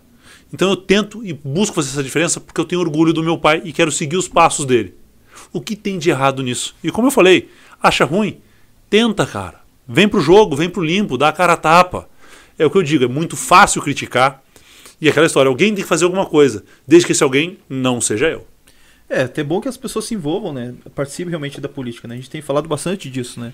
Para que haja participação das pessoas. Quanto participação... mais participação, melhor a política fica. Sim, de, de perguntar, criticar, de entender, de questionar, porque a gente precisa melhorar cada vez. Então, por ser um político, votei em político tal. Ah, ele não atendeu ou foi muito ruim, não voto mais nesse cara. E acabou, né? Então Exatamente. vamos procurar opções melhores, né? Porque tem, né? Tem. Tem muita gente boa. Tem mesmo? Tem. No Só Paraná também? Tem. Tem muita gente boa fazendo política, só que muitas vezes eles não se elegem. Por quê? Porque não é o cara que conseguiu o favorzinho, não é o cara que pagou a dentadura, a conseguiu básica. a cadeira de roda, a cesta básica, não pagou o gás durante a campanha. Mas tem muita gente boa. A gente precisa aprender a escolher melhor. Tem muita gente boa. E acontece desses que querem fazer diferente serem sabotados lá? Não? Serem sabotados dentro dos partidos, serem sabotados pela própria população, não serem levados a sério. Uma coisa muito ruim é que nós temos a cultura de querer votar em quem vai ganhar. É, não perdeu o voto, né? Não perdeu Meu pai o voto. falava isso. Não, quero- Vou, votar no meu fulano voto. porque o outro é muito bom, mas ele não vai se eleger. Se você não votar nele, não se elege mesmo. Então a gente precisa mudar um pouquinho essa cultura. E com relação às privatizações, você até falou agora há pouco com relação à Copel e tudo mais. Qual que é a tua posição com relação às privatizações? Falou Nada que seja estratégico pode ou deve ser privatizado. Copel está praticamente privatizado. A tarifa da Copel subiu acima da inflação por cinco vezes, cinco oportunidades diferentes. Acho que já passamos de 150% acima da inflação durante a pandemia somente. Fora da pandemia, vários outros aumentos. Por quê? Porque a Copel, que tem o monopólio da energia no Paraná, e vai sempre ter o monopólio da energia, não tem como você ter duas, três empresas de energia no mesmo estado, ela trabalha hoje para garantir lucro a acionistas. Só que você não tem opção de não ter a Copel. Isso nós estamos falando de uma dona de casa, que hoje paga muito mais caro do que ela pagava ontem para ter a luz. Ela não tem opção de não ter luz. Agora você fala, a gente precisa de emprego, precisa de indústria, precisa de empresa. Indústria e empresa tem que pagar a luz. Se a luz estiver cara, a indústria não abre. Se a, empre- a luz, a luz estiver cara, a empresa não abre. Ou não vem pra cá também, né? Não vem para empresas. cá, vai para outro lugar. O produtor rural hoje precisa pagar luz e energia. O seu produto que chega na sua mesa chega mais caro. Água, a mesma coisa. Água e luz tem que ser público. Por quê? Porque o objetivo não é lucro. O sistema tem que cobrar um pouco acima do custo para que esse custo seja reinvestido. Nos últimos 15 anos, Sanepar e Copel não reinvestiram nada além do mínimo contratado e aumentaram a distribuição de lucro para os sócios privados. Ou seja, enquanto você está aí devendo três meses de água e luz porque não conseguiu pagar porque estava desempregado durante a pandemia e qualquer conta de luz passou de 100 reais, os caras que moram lá em São Paulo, em Paris, em Nova York, estão rindo da sua cara porque eles puseram uma grana muito gorda no bolso com a divisão de lucros. Falta água em Curitiba, região metropolitana. Ah, é culpa de São Pedro. O cacete. Tiveram anos para investir, né? Nos últimos 15 anos, não se faz o investimento em um novo reservatório, nova capa- capacitação, captação de água aqui. O último que foi feito foi Piraquara, pelo Roberto Requião, na grande região de Curitiba. Roberto Requião era governador. Tem quase 16 anos que nós estamos fora. Os caras fizeram um investimento em captação e reservatórios. Os reservatórios durante a última seca, vocês viram alguém fazendo dragagem reservatório, fazendo limpeza, tirando igarapé, limpando? Não. Aí secou. Azar o seu, corta a água e aumenta o preço e garante lucro para os caras. Falta estratégia, né? Não, falta interesse público. Os caras estão lá para ganhar dinheiro, o ratinho está lá para dar dinheiro para acionistas, não para cuidar de você que está assistindo a gente. Até esse é um dos assuntos aqui que na, na página do Tamandaré Notícias o pessoal reclama muito né, nesses últimos tempos é dos cortes de água que a gente está tendo Sim, racionamento. é né? muito racionamento. Ainda aqui em Quinta-Madeira tem bastante, mas em Curitiba é absurdo. É dois, é dois dias para um. É um dia com água e dois 36, sem, né? 36, é. Um dia e meio com, um dia e É, meio isso aí. Então é bem. Tipo, em Quinta-Madeira tem bastante Aham. também, lógico. Eu, eu fico pensando, né? Não, não existia um planejamento, alguém que pensasse, ó. Cara, eu- aqui, há 15 anos atrás a nossa população era o quê? Metade do que é hoje. Esse é o problema que a gente tá falando agora. Então né? aumentou a população e não aumentou a captação e não aumentou o reservatório. Não tem como ter água para todo mundo. A- Lógico que a não- seca atrapalha. Mas vem cá, a gente nunca previu que podia ter uma seca. Quer dizer, os caras estavam lá tirando dinheiro, botando no, no bolso de acionista, você pagando conta, aumentando a conta de água, aumentando a conta de luz e não tem investimento. Vai ter agora quase 60% de aumento na energia elétrica. Por quê? Porque a privatização da rede elétrica brasileira gerou justamente isso. Ninguém mais fez uma hidrelétrica nova, grande, ninguém mais investiu em eólica, em solar. E agora está aí a crise, vai precisar das termoelétricas que custam uma fortuna para girar, algumas inclusive a diesel, com o diesel do preço que está, e vamos ter um aumento de- na sua conta de luz de quase 60%. Por quê? Falta de gestão e defesa de interesse público. E, e toda a cadeia produtiva vai ser afetada, né? Vai Todo mundo. au- aumentar no mercado o preço das coisas por causa disso, então. É, é Feito uma... cascata. Feito cascata, exatamente. É, com relação, você falou aí o preço da gasolina, de quem que é culpa do preço da gasolina? Michel Temer. Simples. A gasolina no Brasil, ela sempre foi produzida no Brasil, precificada em real, porque nós produzimos em real, pagávamos salários em real, investíamos em real. Chega o Michel e faz o preço internacional do barril. E vincula ao dólar o preço internacional. Então não interessa o que está acontecendo no Brasil, interessa a crise do Afeganistão, a crise no Iraque. E a alta do dólar com o aumento do petróleo lá fora aumenta a nossa gasolina, garante maiores lucros para o pessoal acionista da Petrobras e aumenta a gasolina para você. Não interessa o que aconteceu no Brasil, interessa o que aconteceu no mundo, sendo que você continua produzindo aqui no Brasil. Ah, mas o PT quebrou a Petrobras e não sei o que. Cara, teve corrupção pra cacete. Teve gente que merecia ser presa? Sim, senhor. Ah, mas em 2014 teve a crise e a Petrobras. A Petrobras não teve prejuízo, a Petrobras deixou de ganhar. Uhum. E a crise de 2014 foi quando os Estados Unidos investiu em gás, shale gas que eles chamam, que era, era um gás retirado né, da terra, que derrubou o barril de petróleo de 90 dólares para 5 dólares, sei lá, na época. Então, o preço do petróleo despencou. A Petrobras deixou de receber o que ia receber. E depois vem a precificação em dólar, o dólar dispara porque o governo federal é uma bagunça, sobe o dólar, sobe a gasolina. Tem guerra no Iraque, sobe a gasolina. O presidente americano espirrou para a esquerda e vez para a direita, sobe a gasolina. Uhum. Então a nossa gasolina hoje é vinculada ao mercado internacional para garantir lucro a acionistas internacionais. Quando a Petrobras deveria ser nossa, estar produzindo, como eu disse, uma empresa uhum. estratégica. Ah, tem a Shell, tem não sei o que, podia. Ótimo, que legal, deixa os caras fazer. Daí nós pegamos e fizemos o quê? Precificamos em dólar, pagamos em dólar, preço internacional. Aí tem o tal do pré-sal, que não ia ter petróleo, não sei se vocês lembram disso, não. Petróleo, uhum. tem que privatizar, porque a pet... Cara, os caras foram lá, compraram, estão tirando recorde em cima de recorde de petróleo do pré-sal e nós entregamos. Por quê? Porque era interessante para os outros. Essa galera não pensa muito no povo brasileiro, pensa muito em grupos econômicos e acionistas e bolsa de valores. E do pessoal que está assistindo a gente aqui, vocês que estão mandando comentários, quantos de vocês têm ação na bolsa de valores? Que diferença faz para você se a bolsa deu mais ou deu menos? Você tem ação da Petrobras, tem ação da Copel, você tem ação da Sanepar? Eu não tenho. Eu só pago mais caro, só me ferro mais, assim como vocês, enquanto esse povo dá risada da nossa cara. É, tipo isso, né? alguém, alguém tá ganhando dinheiro com isso, e não pouco, né? Ah, tu antes também tá perguntando enquanto a Sanepar e Copel é, lembro de Requião lutar contra a privatização e hoje em dia é fato consumado essa privatização. Né? Tá Praticamente fato consumado. De fato elas estão privatizadas. É, agora duas. ele é até dos Ainda não de direito, mas de fato sim. Ele é dos Correios, eu tava, pergunta, ele tava até comentou um pouco sobre a privatização dos Correios e tudo mais, como que está esse pé. A privatização dos Correios vai ser um desastre para o Brasil, porque o Correio também é uma empresa estratégica. É a melhor empresa do mundo? Não, não é.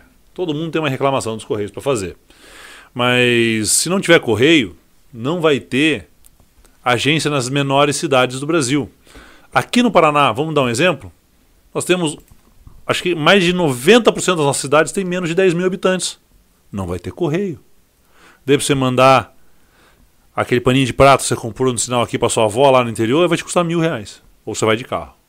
Porque não vai ter mais correio lá. Então a privatização dos correios é muito bom.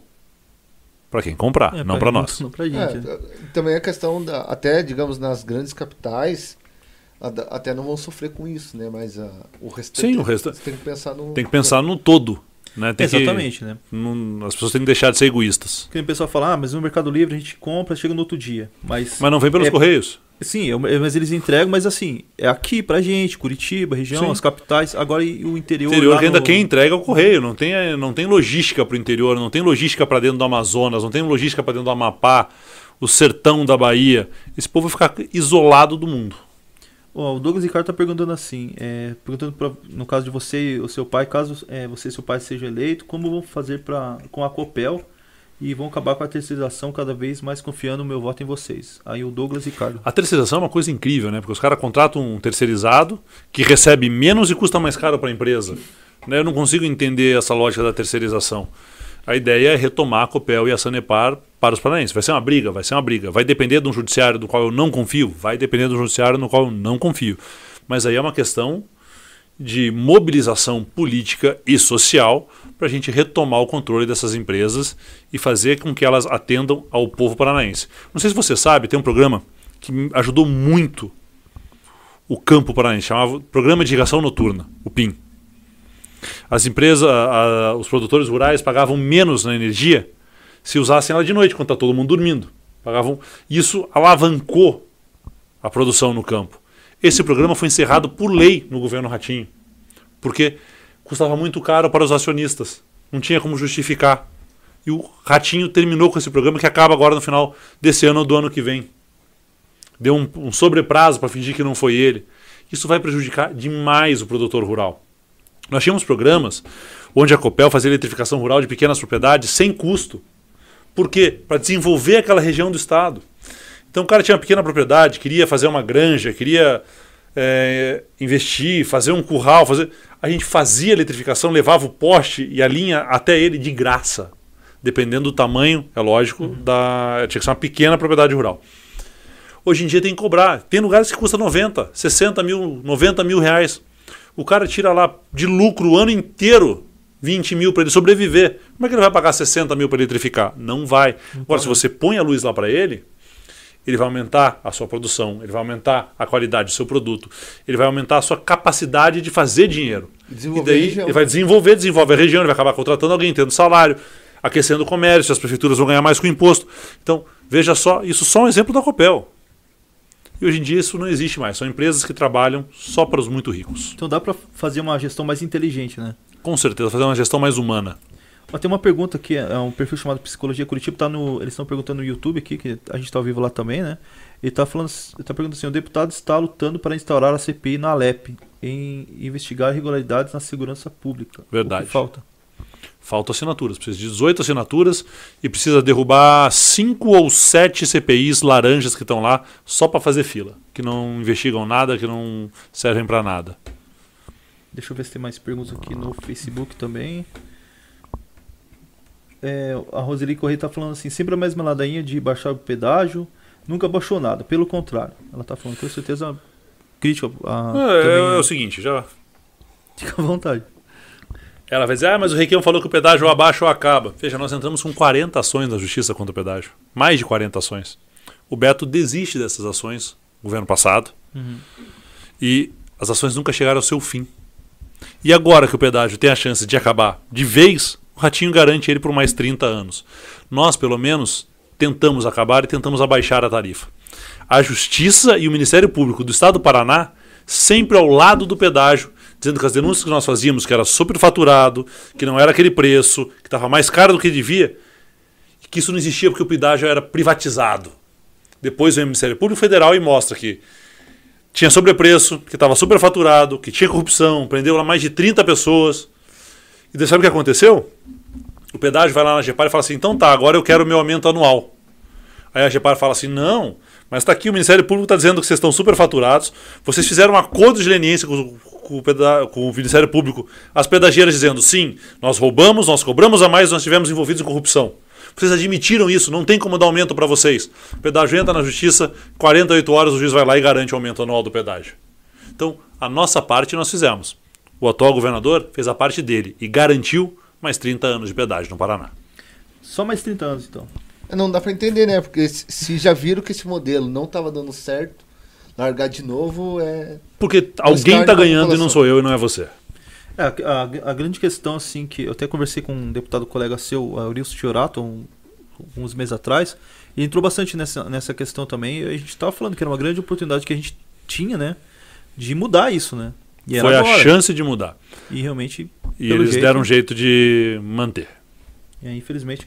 A outra essa é uma questão bem complicada, né? Tem uma gente perguntando aqui com relação às escolas públicas também, né? o Luiz Barbosa estava mandando assim, as escolas públicas estão abandonadas, o funcionalismo sem valorização, o Estado do Paraná está administrado por, por ratos, segundo ele aqui, né? Mercenários da política, Requião 2022. Já está fazendo campanha também aqui. Opa, tamo junto.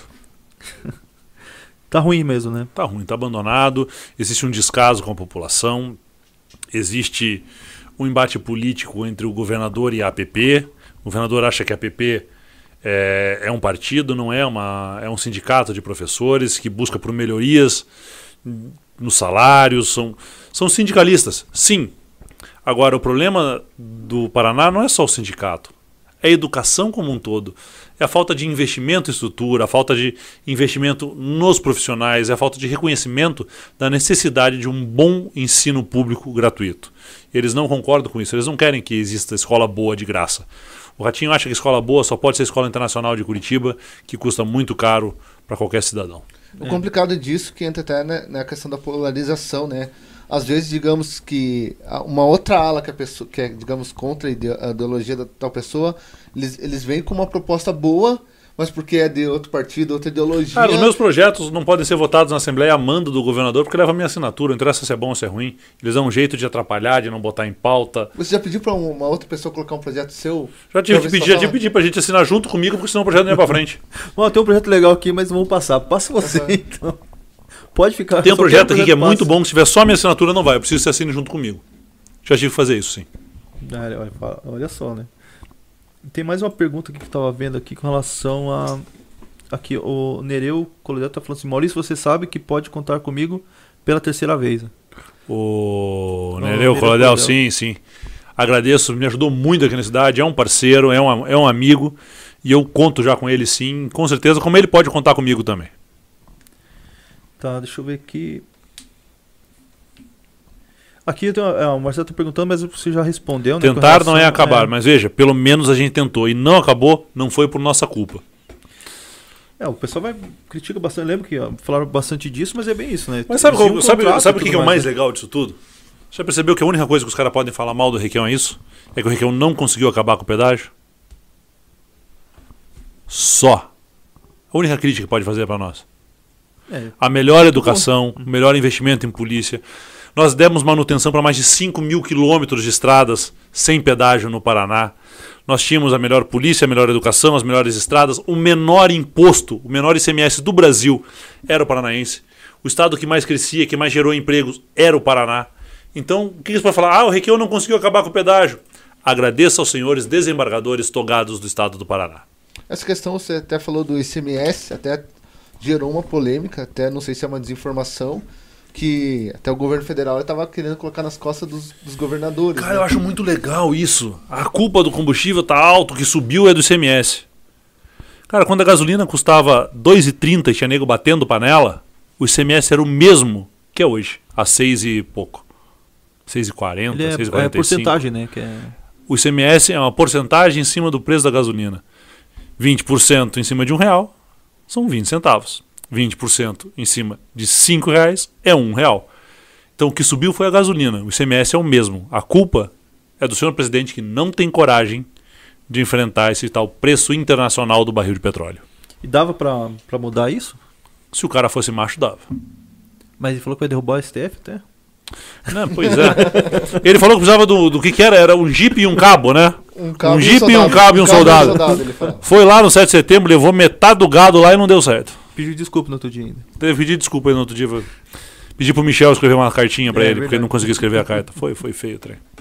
Tem mais, mais, mais gente participando também no, no YouTube aqui. Deixa eu ver o que tem aqui.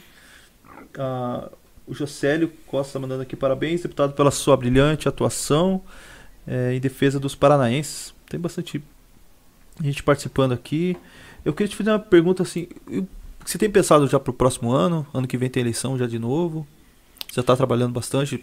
Vai tentar alguma Tô coisa diferente? muito preocupado com o ano que vem. Mas para você, você Não tem- sei que escola vou botar meus filhos, se eu troco eles de escola ou não. Eleição é uma consequência do trabalho.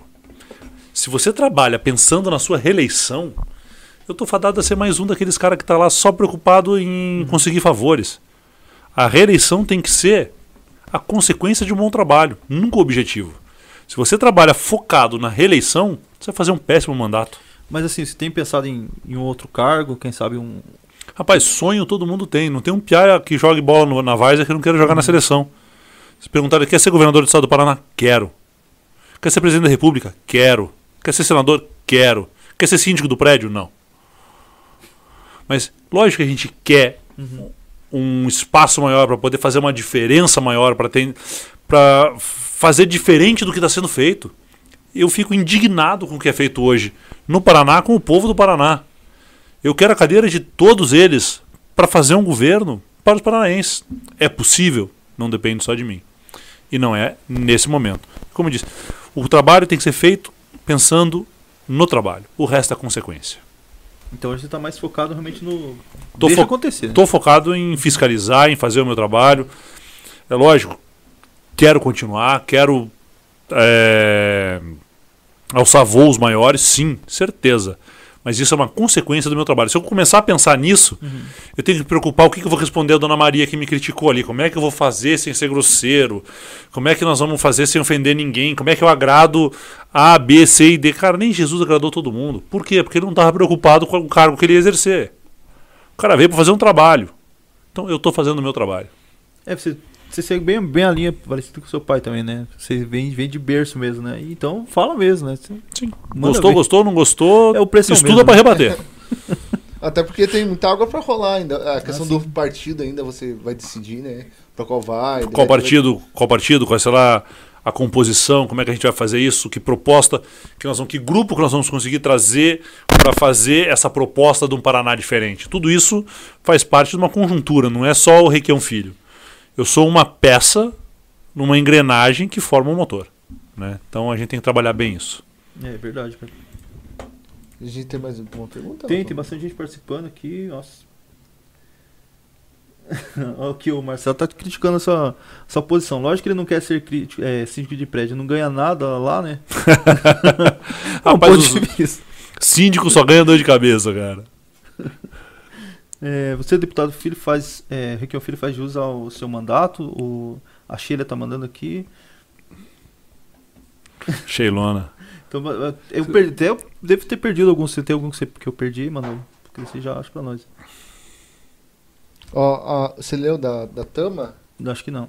Então ela fala: ó, Estado muito abandonado, volta trator amigo, luz fraterna.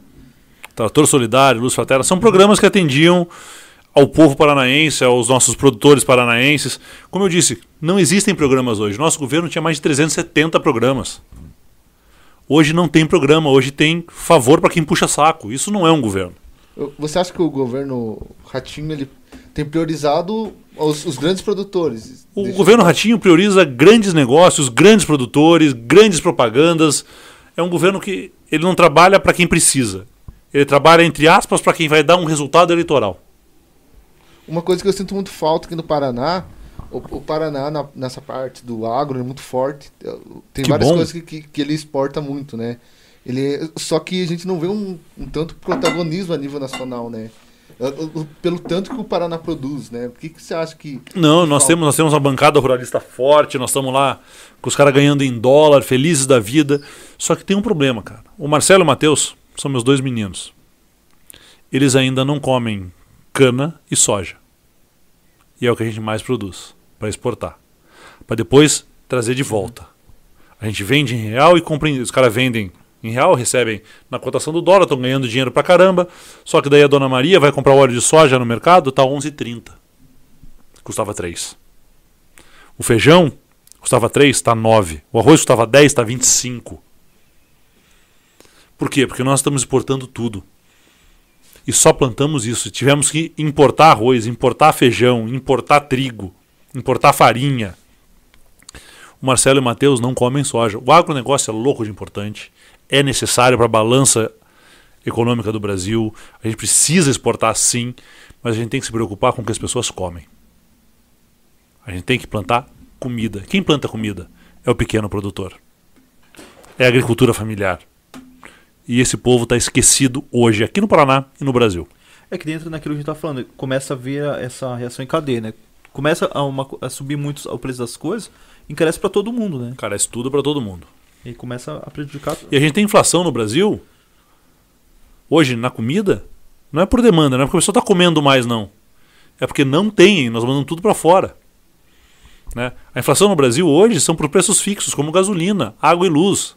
Não é porque o pessoal está consumindo mais, é porque esses preços fixos subiram. Nós estamos com uma inflação sem controle. E não é porque o pessoal está gastando mais, está comprando mais. Não. É porque os preços fixos estão disparando junto com o dólar, enquanto, como nós dissemos, os acionistas ganham muito dinheiro e a população paga o preço. E você vê a curto prazo uma forma de melhorar isso? 2022. Só mudando o. Muda o governo. Muda o, o governo. Já... Não é questão de mercado não posso falar, exploda o mercado. Não, a gente tem que botar é um, um governo, um presidente que se preocupe com o povo brasileiro. É importante o tal do mercado? É. Mas o Itaú não é mais importante que a Dona Maria. O Bradesco não tem que ganhar mais dinheiro enquanto executa a casa do povo brasileiro.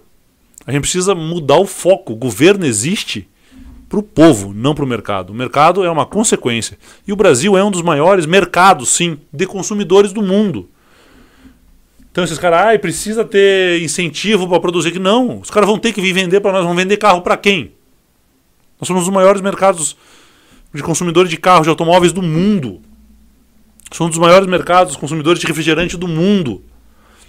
Nós temos 220 milhões de brasileiros. Esses caras vêm para cá porque eles precisam vir para cá. Não precisa ficar puxando o saco, não, e deixando eles ganhar muito dinheiro. No mundo. Cara, o juro do cartão de crédito no Brasil é criminoso ninguém tem coragem de enfrentar isso. O juro do cheque especial é absurdo. Ah, mas é um livre mercado. O livre mercado é o cacete. O Banco do Brasil está lá hoje garantindo, em vez de estar tá baixando o juro, a Caixa Econômica Federal, em vez de estar tá baixando o juro, para o pessoal conseguir investir, comprar casa própria, aquecer o mercado, aquecer é, a, a construção civil, que é um mercado rápido, de mão de obra rápida, onde as pessoas não precisam de muita preparação, vão trabalhar. Aquece o mercado, aquece a economia, está aumentando o juro, aumentando. Ai, porque a inadimplência. Ah, inadimplência porque o povo não tem emprego. Então é um absurdo o que acontece no Uma Brasil. Uma coisa acaba puxando a outra, né? Sim, tem. O que falta é interesse público. Aqui o, o Bruno Massarelli está perguntando sobre os pedágios, quais os planos nessa área. Você falou bastante sobre isso já, né? Porque é uma vez você falou é baixar o acaba, mas antes disso foi feito. Acho que isso aí foi até respondido, né? Foi tentado, algumas mas, vezes. Algumas sim. vezes. Foi tentado, mas realmente você passou pra gente. E agora realmente o, foi, foi jogado para Brasília a, a, bucha, né? Tipo, resolve lá porque a gente não quer se comprometer. Né? É. Né? tipo isso. Batata lendo, batata quente, né? Uhum. É, vamos jogar para aqui, não, pra não ter responsabilidade, né? Então deixa que eles resolvam lá, que daí não fica culpa em mim, né? Deixa eu ver se tem mais alguém participando aqui. É, que a Thelma está mandando luz, água altíssimos, o governo Rato está acabando com pequenos empresários, só aumenta os juros e não perdoam, ajudam em nada, né? Isso e com relação ao enfrentamento da pandemia, né? Como que você viu esse Cara, vamos essa falar, questão? Vamos pequeno empresário. Eu tô lá na Assembleia, eu viro pros caras e falo assim, vem cá, é um absurdo. A gente mandou os caras fechar a porta, estavam na pandemia, continuamos cobrando água, continuamos cobrando luz, e os caras proibiram, a gente proibiu de cortar, mas os caras continuam sendo executados, o que é um uhum. absurdo. Só que o ICMS, pago antecipado no Paraná, que tem um diabo da substituição tributária, você paga o imposto antes de vender o produto, você paga quando você compra o estoque, que é um crime para o pequeno comerciante, estava enforcando, os caras estavam endividados. Gente, tem que parcelar esse troço aqui sem multa, sem juros, tem que dar um jeito de fazer um perdão de dívida, fazer um diferimento, cobrar daqui a 30 anos isso aí, vamos livrar, ó, tirar a corda do pescoço dos enforcados. Aí o governador vai lá e faz um programa parcela em 60 vezes a dívida de CMS. Só para quem abriu falência. Nossa, é o fale acabou, que eu te escuto, mas é o fale de falir. Você falha, abre falência, se explode, e daí o governo, em vez de te ajudar, ele quer garantir o dele, daí ele parcela o teu. Porque é para garantir o recebimento. Não tem nada a ver com querer ajudar o pequeno quebrar. empresário. Ele não quer ajudar a deixar a porta aberta. Deixar a porta aberta, gerar emprego. O imposto no Paraná hoje, da pequena e microempresa, Imposto zero é de 390 mil reais, mais ou menos. Cara, tinha que estar perto de um milhão. Mas não, os caras só pensam em aumentar a arrecadação, aumentar a arrecadação, aumentar imposto e ferrar o pequeno. Daí tem 17 bilhões, 17 bilhões, que é quase o orçamento inteiro do Estado. Vai dar quase o orçamento inteiro em quatro anos, de renúncia fiscal. Para quem? Para o mercadinho aqui de cima? Não é para Renault, é para Sumitomo, é para grandes multinacionais. Enquanto o empresário paranaense que gera 7 em cada 10 empregos no Paraná, só toma ferro do governo. É, pior que isso é, é não é só aqui, né, em todo lugar, né? Que, o, os grandes acabam se livrando né, e os menores acabam. A Sumitomo vai fazer um investimento de 10 milhões. Os caras receberam uma renúncia fiscal que eu garanto ser muito maior do que isso. Então é um, é um jogo para garantir para os grandes, uhum. ferrando com os pequenos sempre no governo Ratinho. Pequeno é, sempre se ferra. A minha pergunta era justamente nisso, o enfrentamento da pandemia com, com, relação a isso, né? Porque não houve apoio, não vinha um apoio. Não houve apoio, as linhas de crédito que abriram foram pequenas, foram pífias, foram patéticas, a burocracia era enorme, as garantias que eles queriam eram maiores que as garantias que os próprios bancos exigiam. O que eu vi de empresário desesperado tentando acesso a linhas de crédito sem conseguir, porque não tinha garantia para dar, fechando as portas, quebrando. O parcelamento das contas do amigo meu que foi parcelar a conta da padaria dele. A, Copel, para parcelar a conta de luz, queria 60%, 80% do pagamento. O cara falou, bicho, eu não consegui pagar porque eu não tinha dinheiro. Como é que eu vou né? parcelar agora? Quer dizer, é, é sempre ferrando o pequeno. O que você acha que você faria? Nesse- Ajudaria o pequeno, cara. Ze- Vamos agora, vamos, vai ter aumento a isenção de imposto. Os caras estão devendo sem juros, sem multa. Vamos parcelar para o cara ficar de porta aberta. Copel e Sanepar tinha que ter um programa agora de refinanciamento de dívidas com, a- com o estado de avalista. Por quê? Porque se a empresa não fecha, se a padaria não fecha, se o mercado não fecha, se a farmácia não fecha, os empregos não são perdidos, as pessoas têm salário. Se tem salário, o cara compra no mercado, o cara come na rua, o cara compra uma televisão, isso gera imposto para o Estado. O que, que os caras fazem? Não, cobra imposto, ferra o cara, o cara abre falência, o cara não vai pagar a conta de luz, não vai pagar a conta de água, não, Não vai paga pagar nem imposto, vai quebrar. Então o que, que eu faria? Eu faria diferente. Eu ajudava quem precisa de ajuda. E quem precisa de ajuda é o empresário paranaense, é a indústria paranaense, é o povo paranaense. Não as multinacionais. Não é a Ambev, não é, é, garantir lucro para acionista da Copel da Sanepar que mora lá em Nova York. Tá tudo errado, cara. Esse moleque que tá aí não entende de povo, velho. Ele finge que é simples, mas não é não. Ele não gosta de povo e não entende de povo. Ó, tem, mais- tem aqui Pode o, fazer. o Anthony tá falando assim. Quando fui fazer a prova inconstitucional do PSS para dar aula, enquanto agu- aguarda- aguardávamos a hora da prova, trocávamos conversas e os professores eram unânimes na defesa da volta de Requião. Conte comigo, Requião. Contamos com você. Então a gente vê aqui que, pelo menos o pessoal É, da, tem um- a classe dos professores é, é bem apoia bastante isso, a- o governo apoiou bastante o governo Requião, apoia, acho que é o que apoia até hoje, né? Foi A parte de educa toda a área de educação, não só professores, né? Então, vamos ser injustos com, com Os educadores, coloca assim que eles né? ficam. Eles são mais. É, É, mais um termo mais abrangente. Cara, eles tinham respeito. Não era só questão de salário, era questão de respeito. Condições. Investimento na pessoa. Não só salário. Então isso é uma marca muito forte do nosso governo, é o apoio dos professores, dos educadores, da educação como um todo. Isso fez a diferença. Né? E éramos o número um do IDEB sem tentar maquiar número, como estão tentando fazer agora, que tiram alunos da escola, dizem que o aluno não estava, depois passa o cara, bonifica a falta, tentando maquiar números. Não, a gente era o melhor do IDEB sem maquiagem nenhuma, porque tinha a melhor educação do Brasil. Por quê? Porque professor e educador no Paraná era respeitado. E aí, agora, com relação à pandemia, né, que ficou bem complicado essa questão de volta à aula, não volta à aula, sem presencial e... Eu acho que lugar de criança é na escola, mas a escola tem que ser um lugar seguro. Como é que você vai fazer uma escola segura, onde uma escola que tinha 10 assistentes PSS, hoje tem dois terceirizados? Como é que essa escola vai funcionar direito? Como é que você vai garantir o distanciamento social dos alunos? Como é que você vai garantir um acompanhamento necessário para troca de máscaras higiene? Como é que você vai fazer isso numa escola onde ela tem 20% do que ela deveria ter de pessoas atendendo aos alunos? Então a gente tem um problema. Lugar de criança é na escola, mas a escola tem que ser um lugar seguro. E, e até eu não vi até agora nenhuma proposta, porque foi um tempo perdido, né? Que, que proposta o governo colocou para recuperar esse tempo perdido, né? A longo prazo. O, o- Não tem proposta, é corre atrás do prejuízo. Mas eu acho que melhor correr atrás do prejuízo que andar atrás do carro fúnebre. É, exatamente. Ah, assim, realmente tinha que parar, não tinha como, né? O- Aquela Tinha que, parar. falou, né? O cientista falou, olha, melhor parar, o pessoal que entende, então a gente para, né? Sem vacina não tem vida normal. Com vacina tem vida com distanciamento e máscara. Não, não vai, vai demorar para mudar isso. É uma realidade nova que a gente tem que ter. Distanciamento social, máscara e vacina. E condições da gente manter esse distanciamento. Aqui, ó, o Luiz Jer- Jeremias tá mandando assim, ó, tá, tá brabo, ele tá falando assim, perto das eleições, eles perto das eleições tem solução pra tudo, né? Depois já Elvis, segundo ele aqui. Então, Cara, mas, mas nem tá perto, ele tá longe da eleição, isso dá mais um ano e pouquinho ainda. não, o que eu acho legal é que com certeza ele não acompanha o nosso trabalho e não vê a nossa luta. E, dizer, é, é o que a gente também, fala, é assim, fácil criticar sem você saber do que está falando. Há uma generalização contra os políticos e contra as instituições no geral. E quem não gosta de política será governado por quem gosta. Então, é necessário que as pessoas se aprofundem mais do que apenas uma crítica rasa, né?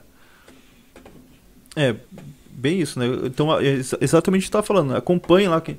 Não só o deputado que votou, mas acompanhe o que está acontecendo. Né? Veja quem está tentando mudar, quem está lutando pelos seus interesses.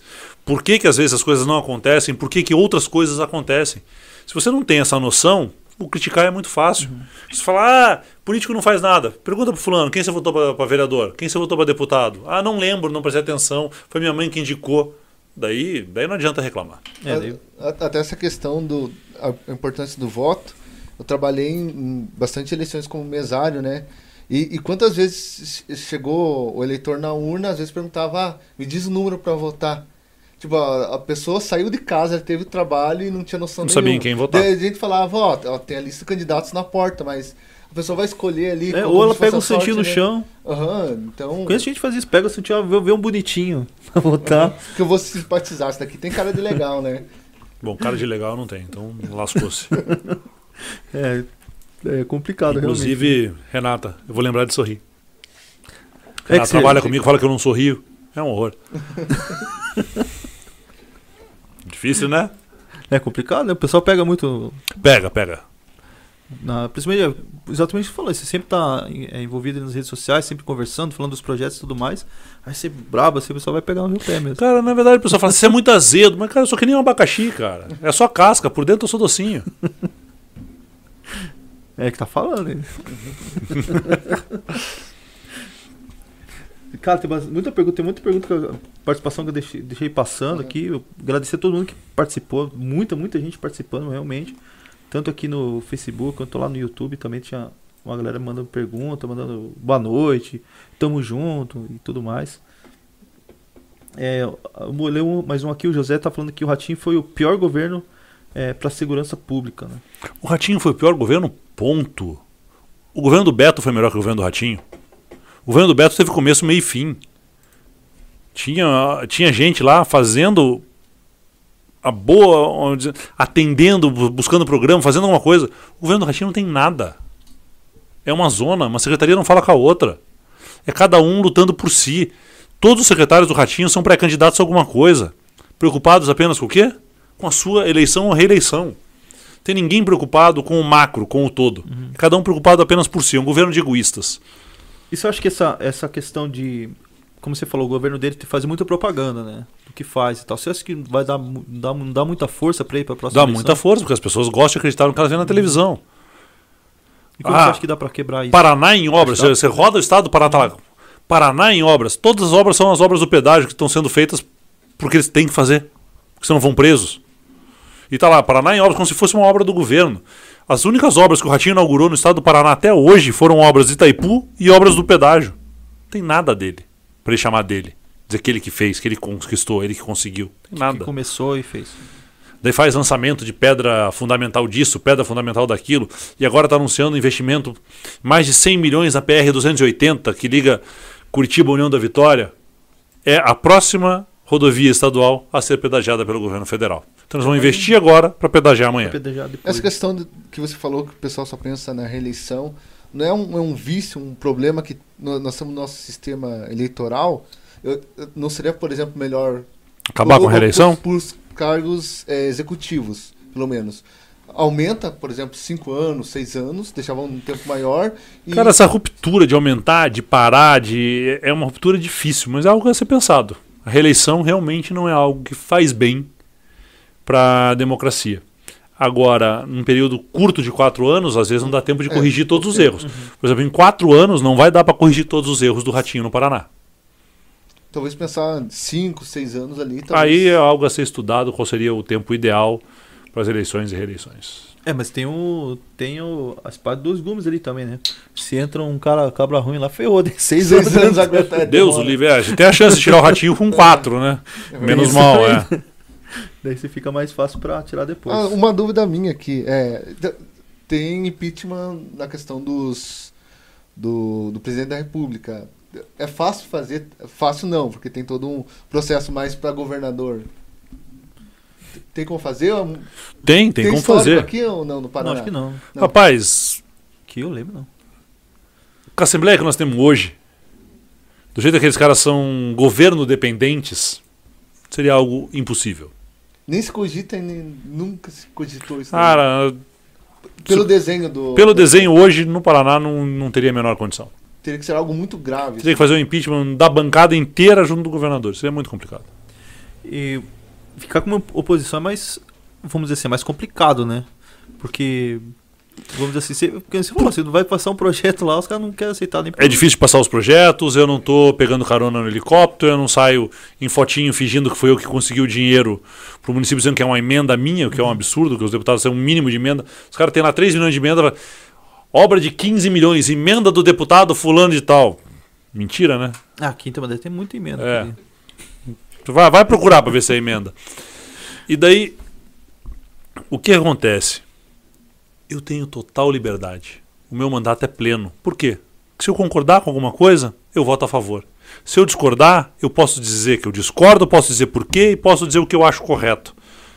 O pessoal da base tem que votar com o governo, querendo ou não querendo, do jeito que o governo manda. E chega a ser triste, por isso eu digo que as pessoas têm que assistir. Atenção, deputados, vamos votar o projeto X. Os caras, como é que vota, líder? O cara não sabe nem o que é o projeto. Nossa. Então as pessoas têm que, têm que acompanhar mais a sessão para ver como é que está funcionando a Assembleia. É verdade. Mais alguma pergunta, Manolo? Não já. Ah, Barbosa Augusto fala o deputado mais atuante do Paraná. A Andressa fez uma pergunta que se, se o próximo passo seria o candidato a governador, ele comentou que ainda está pensando no co- como deputado ainda, ainda não se Até decidiu, né? Você saiu pra. Tentou pra prefeito também, né? No, no primeiro mandato, em 2014, 16. Foi, é, 16, né? E que deu na cabeça tentar ser pra, pra prefeito? Foi a pessoa foi tentando realmente alguma coisa? Foi, Foi pra- vendo a oportunidade de fazer uma coisa diferente Uhum. para Curitiba. A gente estava muito bem avaliado, daí veio a crise política, Dilma, impeachment, aquela zona virou tudo uma bagunça. Daí eu, eu era coxinha para os comunistas, para os comunistas eu era coxinha e virou uma bagunça. Hum, Foi um momento delicado onde começou essa ruptura política, né, essa polarização.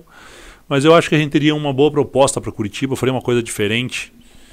E estava saindo de um, de um prefeito apagado, com uma possibilidade de se reinventar a cidade, fazer um pouquinho diferente, novas soluções, velhos problemas. Mas aí tá lá do jeito que tá, continuamos com problema no transporte coletivo. Tem os, os velhos, Curitiba tem problemas que são históricos, que são praticamente como o pedágio. O transporte coletivo de Curitiba e, e região é um desses problemas. Isso é algo que eu não entendo como é que esse povo tá solto ainda. É, Curitiba parece que parou no tempo, né? Ela que já foi referência, né? De, de, de transporte público, de modernidade, né? É, a gente vê que no, no- as últimas. A última Curitiba, década, né? Curitiba parou foi. Curitiba é refém hoje dessas empresas de transporte coletivo e isso tem, como eu disse, é igual o pedágio, tem um apoio inclusive do judiciário. Eu não consigo entender isso. É aquilo que todo mundo sabe que está errado, Mas todo mundo que sabe o que está né? errado, você tenta fazer alguma coisa e não consegue. O judiciário barra, tem contrato, tem lei, tem não sei o quê, mas, cara, todo mundo sabe que está errado. Não, mas tem Mas que. ninguém mexe. É um absurdo, eu não entendo isso. Até na pandemia foi uma das grandes crises foi essa, né? Porque quando começou as pessoas eles começaram a tirar ônibus de circulação e tudo mais, aí começou a lotar tudo. Como é que é? Sim, foi as um problema enorme em Curitiba, a lotação do transporte intermunicipal. Cara, mais uma coisa, mano? Acho que. Acho que é isso, né? Nossa, a gente conversou bastante aqui já. Ah, Como é que tá? eles- Tranquilo? Estamos Eles tranquilos. perguntaram tamo cadê o metrô? Cara, cadê o metro? Tá embaixo da terra. Cara, quero te agradecer demais por ter vindo aí. Foi demais trocar essa ideia aí, poder. Nossa, bastante gente perguntando. Muita a galera interagiu bastante. Foi bem bacana mesmo. Espaço sempre tá aberto se quiser trocar Ó, o pessoal já tá tirando o sarro do Tosi aqui, da, da pegada que a gente deu aqui, ó. Hum. No WhatsApp já tô recebendo. Ah, Mas, pô, gente. Faz, eu tô à disposição de vocês, eu acho que faz parte do mandato você prestar contas. Uhum. E prestar contas é dar entrevista, é estar presente. Não dá mais para estar presente em todo lugar, a todo tempo. A internet nos permite isso. Aquilo que está falando no começo, a democratização da informação. Você que assistiu, se não concorda comigo, discorde, mas saiba por que você está discordando. E eu consegui algo que eu vou ser muito feliz daqui se eu deixei você com alguma dúvida. Não vim aqui para deixar ninguém com certeza. Mas se eu plantei uma dúvida na cabeça de alguém, eu já estou no lucro porque eu estou convidando você a pensar a política, convidar você a pensar o Paraná de uma maneira diferente e mostrar que dá para fazer diferente. Até deixei teu Instagram aí pra galera poder te seguir lá também. Requião. Filho no Instagram, Requião Filho no TikTok, Requião Filho no Facebook e requiãofilho.com.br. Se você quer saber um pouquinho da parte mais técnica do mandato, entra na minha página requiãofilho.com.br. É isso aí. Queremos agra- agradecer o pessoal que nos acompanhou. É, foi demais hoje. De quem que nós roubamos horário hoje? Hã? De quem que nós roubamos horário hoje? Não tinha hora- hoje Não horário. tinha hoje? É que o nosso, a gente sempre É na faz na quinta, né? sexta-feira. Na sexta, não. Sexta-feira eu tô. Ou eu tô voltando no interior ou eu estou no interior. Aí foi bem que a assessora falou, olha, a gente pode até marcar, mas às vezes dá um en- enrosco, ele vai poder dar. Agora terça-feira eu consigo... Terça-feira é mais tranquilo. Estamos em Ah, Curitiba. beleza, então. Segunda, terça, nós estamos em Curitiba. Quarta-feira a gente vai pra estrada. Ah, que bom.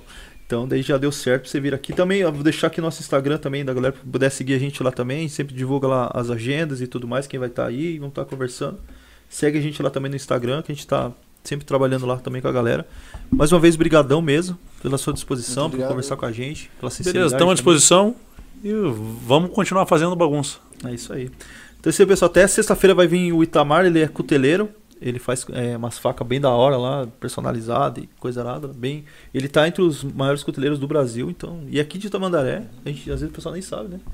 Então na sexta-feira a gente vai estar conversando com ele também, mesmo horário, 8h30. Então acompanha a gente lá também, beleza? Um abração pra vocês. pessoal? Tchau, Obrigadão. tchau. Obrigado. Valeu, obrigado.